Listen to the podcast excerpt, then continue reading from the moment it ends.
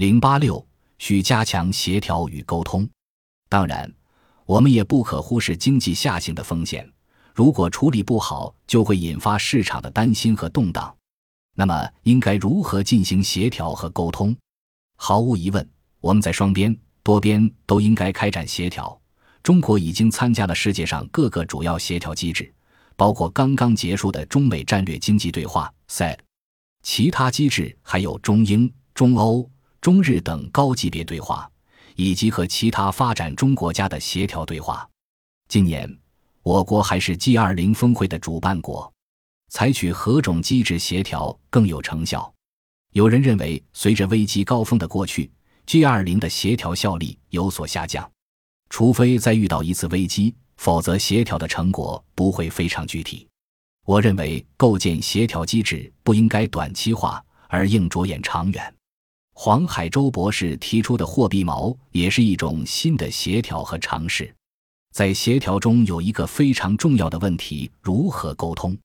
对于央行或政策当局而言，总体来说，在协调与沟通中，往往会受到更多的关注，这很正常。沟通是信息相互交换的过程，同时也是游戏的一环。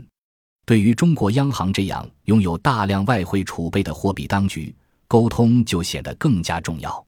不同的货币当局常常采取不同的决策机制，当面对不同决策目标时，沟通方式往往不同。市场与货币当局沟通时，难免会不适应，双方都需要一个彼此适应的过程。一方面，在彼此适应的过程中，一些误读或实质有时也会形成误判或超幅波动，这是我们需要避免的。另一方面，能否或如何实现市场所期待的那种透明度，目前还是个值得探讨的话题。